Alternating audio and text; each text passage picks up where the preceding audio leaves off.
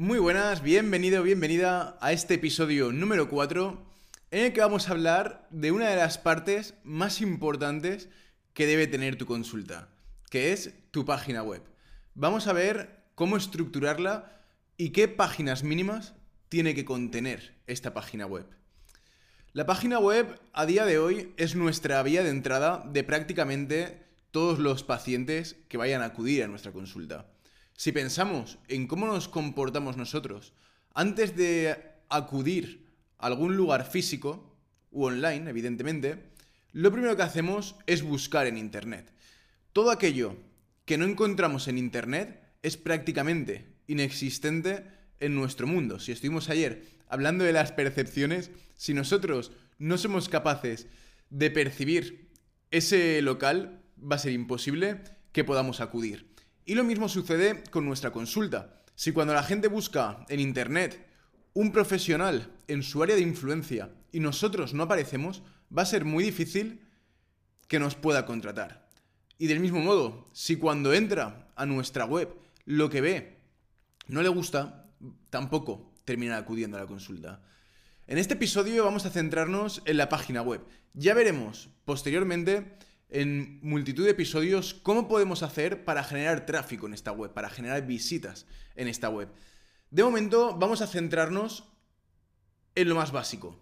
¿Cómo tiene que ser esta página web para que realmente pueda funcionar y pueda atraer pacientes? En primer lugar, debe constar de cuatro páginas como mínimo. Tendría que tener una primera página de inicio, evidentemente, tiene que tener esa home, tiene que tener la segunda página más importante de toda la web, la página de sobre mí, evidentemente una página de servicios y una página de contacto. Con estas cuatro páginas, muy sencillas de hacer, ya tenemos una web preparada para conseguir pacientes. Ahora bien, ¿qué ponemos dentro de cada una de estas páginas? En la página de inicio, lo que tenemos que hacer es distribuir el tráfico y guiarle hacia lo que nosotros nos interesa. Aquí un error muy habitual es poner en la imagen de cabecera, conforme entra la persona a nuestra página web, introducirle un botón hacia contáctame o reserva cita. Y esto es un gran error. Si nosotros nos ponemos en el perfil del visitante que está entrando en nuestra web, una persona que no nos conoce de absolutamente nada, le estamos pidiendo cita desde un primer momento. O sea, no va a suceder.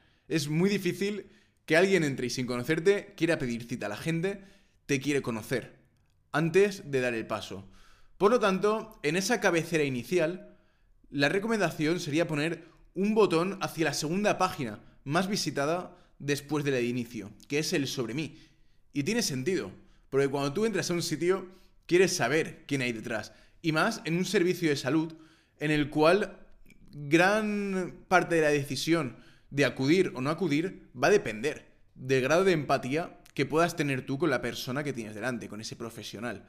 Por lo tanto, el primer botón que debe aparecer en esa cabecera de inicio tiene que ser un botón hacia sobre mí, que va a resolver una de las primeras dudas que tiene la gente de es, ¿y esta persona quién es? Y tenemos que darle respuesta. Más abajo, por debajo de esa cabecera, donde lo ideal es que salga una foto tuya, ¿vale? Una foto que se te vea bien de cintura hacia arriba, un primer plano, lo que sea, pero que aparezca tu cara, no una imagen de avatar, no un mural de frutas, ni historias de estas. Una foto tuya, tu, tu pequeño eslogan y un botón hacia sobre mí.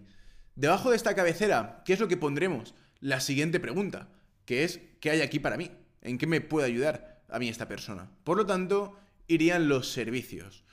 Aquí mi recomendación suele ser bien poner los tres servicios core o en caso de que tengamos cuatro, cuatro. Pero no poner nunca más de cuatro servicios. A nivel de distribución, para que quede estético, si son cuatro, lo pondría en dos columnas con dos filas. Mientras que si vamos a poner tres servicios, pondría una única fila con tres columnas. Sí que es verdad que la gran mayoría del tráfico a día de hoy va a entrar desde el móvil y va a quedar diluido. El que lo pongamos en tres, cuatro columnas o como queramos ponerlo. Pero sí que es verdad que por lo menos para que quien entre de ordenador, que lo tenga puesto bonito. Más allá de esta forma de empezar la web, de una cabecera hacia sobre mí y posteriormente los servicios, tenemos que tener en cuenta los siguientes elementos que deben figurar en nuestra página de inicio sí o sí. El orden aquí va a depender un poquito ya de, de gusto personal y no es tan relevante como estos dos primeros puntos. En siguiente lugar, podríamos poner elementos de prueba social o de autoridad. ¿Qué quiere decir esto? Poner o bien testimonios o bien empresas en las que hemos trabajado que sean conocidas, medios en los que hemos aparecido, de radio, de prensa, de televisión, cualquier elemento que haga que la persona confíe. Tanto la autoridad como la prueba social son elementos de confianza. En el episodio de mañana hablaremos mucho más de todo lo relativo a los principios de persuasión que estamos comentando. De momento, quédate con que tienes que poner testimonios y que tienes que poner elementos que refuercen tu autoridad. Hemos de poner también una distinción de nuestra propuesta de valor, es decir, tenemos que decirle a la gente de forma clara por qué debería contratarnos a nosotros y no a cualquier otra persona de la competencia. Un pequeño texto que diga nuestro método de trabajar, nuestros valores fundamentales a la hora de trabajar y a fin de cuentas por qué debería confiar en nosotros y por qué con nosotros va a encontrar un trato diferencial respecto a cualquier otro. Y por supuesto, hemos de acabar esta página de inicio con un formulario de contacto. Yo soy muy partidario de que todas las páginas acaben con un formulario de contacto, porque nuestro fin último de nuestra página web es que la gente nos contacte, no que la gente navegue y diga, vale, qué bien.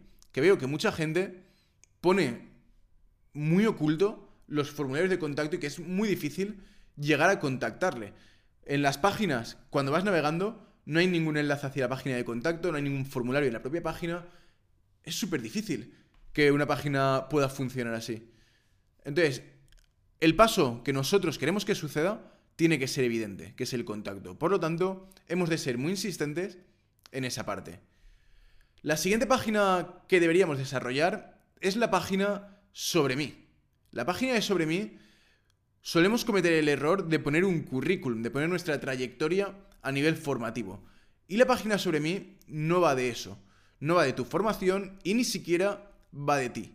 La página de sobre mí va sobre de cómo, de cómo tú puedes ayudar al visitante de tu página web.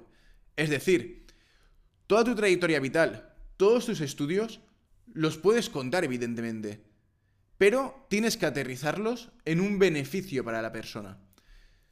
Si tú tienes, por ejemplo, 10 años de experiencia o 15 años de experiencia, no tienes que dejarlo caer y ya está. Tienes que decirle que tienes 10 años de experiencia, por lo que has podido tratar más de 3.000 casos similares al suyo y que sabes de sobra que gracias a toda esa experiencia estás más que de sobra preparado para solucionarle el problema que esa persona tiene. Y lo mismo con los estudios, el que tú tengas un máster o 200, tienes que aterrizarlo en por qué eso es un beneficio para la persona.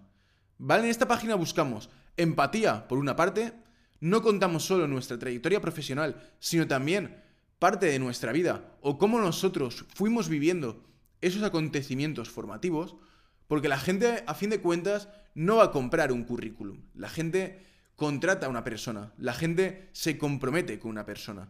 Por lo tanto, hemos de mostrarle ese lado más humano, ese lado más personal nuestro. En función de cómo seamos nosotros, podremos hacerlo un poquito más graciosete, un poquito más serio, pero tenga el tono que tenga, tenemos que mostrarnos, tenemos que abrirnos y tenemos que dejarnos ver quiénes somos como personas. Y por supuesto, lo comentado anteriormente, que todo aquello que yo te cuente tiene una repercusión positiva para ti. Y por supuesto, al final de la página de sobre mí, deberemos poner un formulario de contacto. Posteriormente tendríamos las páginas de servicios. En función de los servicios que tengamos, tendremos más o menos páginas. Lo ideal es que todas las páginas de servicio, a nivel visual, tengan la misma estructura. Porque esto va a facilitar mucho la, lógica a nivel del visitante, ¿no? De, vale, si yo veo el servicio de, pongamos, nutrición deportiva y luego veo el servicio de nutrición para pérdida de peso, si a nivel visual, a nivel de estructura, son similares y son muy parecidas, entiendo que está al mismo nivel y me ayuda a seguir esa página. La lógica de esa página me ayuda a entenderla de una forma mucho más precisa. En estos servicios tendremos que dejarle claro qué problema solucionan y a dónde les lleva. ¿Vale? Tenemos que visualizarle a la persona en el momento en el que se encuentra actualmente con sus problemas, con sus inquietudes. De otra forma, no estaría visitando esa página web y en concreto ese servicio en específico. Y hemos de llevarle al punto que nosotros sabemos que quiere llegar. Quien esté visitando la página de pérdida de peso está buscando perder peso, evidentemente. Tiene unos dolores muy claros y tiene unos deseos muy claros. Entonces, nuestro mensaje dentro de esa página en concreto tiene que centrarse en esos dolores y esos beneficios específicos del visitante. Mientras que quien visite el apartado deportivo, el apartado infantil, el apartado de lo que sea, y me da igual que sea nutrición, que fisioterapia, que psicología o el servicio que queramos coger, quien esté visitando esa página tiene unas características muy concretas. Y hemos de dar respuesta a esa persona, como si solo estuviese visitando esa página web. Hemos de olvidarnos del resto de páginas. Quien esté interesado en un servicio en concreto visitará ese servicio y tenemos que venderle ese servicio de la mejor manera posible y posicionándonos como lo más expertos posibles en ese campo. Y por supuesto, después de cada servicio, después de cada descripción de ese servicio, ya nos lo podemos imaginar a estas alturas, pero debemos poner un formulario de contacto. Por último, tendríamos la página de contacto, esta página de contacto es la más simple de todas. Va a tener, por supuesto, la posibilidad de que nos contacte a través de un formulario y en caso de que tengamos una consulta física, tendrá también un mapa con la dirección física de dónde estamos ubicados, el mítico mapa de Google Maps. Y si queremos tener también atención telefónica, pondremos la atención telefónica que sea clicable para que la gente a golpe de clic pueda llamarnos automáticamente y no tenga que copiar y pegar el teléfono, sino que sea muy muy sencillo ponerse en contacto con nosotros. Y lo mismo con el correo electrónico. Hay quien prefiere no rellenar formularios porque luego piensa que le van a llenar de spam y prefiere enviar un correo electrónico. Por lo tanto, pondremos debajo de este formulario, junto con el teléfono, el correo electrónico también con la posibilidad de que al clicarlo pueda redirigirnos directamente a escribir un mail se nos abra la aplicación de correo que empleemos y solo tengamos que redactar el texto que queramos poner. Para poner los botones clicables tanto de correo como de teléfono, hemos de utilizar un enlace. Igual que ponemos enlace hacia una página web, podemos hacer un hipervínculo con la etiqueta tel dos puntos y el número de teléfono a continuación. De esta forma, cuando alguien haga clic, se llamará automáticamente, se marcará el teléfono.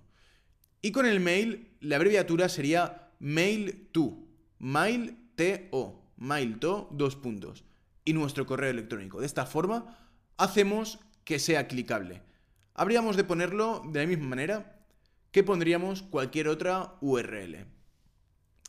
Y luego en esta página de contacto también podemos aprovechar para introducir nuestras redes sociales, nuestro blog, o cualquier información que podamos creer relevante. Yo soy partidario de hacerlas más simples. Yo prefiero que la gente no se pierda demasiado, que se queden más estancos en la página web y que me escriban o se vayan. ¿Vale? Porque creo que ponerle botones hacia las redes sociales no es mi objetivo en ese momento. Si yo luego quiero que mis visitantes web me sigan en redes sociales, ya haré una campaña de retargeting para que me sigan en las redes sociales y aportarles valor. Por esa vía buscando la conversión. Pero en este momento mi objetivo no es que conozcan mis redes sociales, mi objetivo es que me contacten. Y por lo tanto debo mantener el foco de mi web con ese objetivo final. No debemos tener 20 objetivos abiertos dentro de una web, sino que hemos de tener un objetivo que es buscar el contacto y microobjetivos en cada una de las páginas.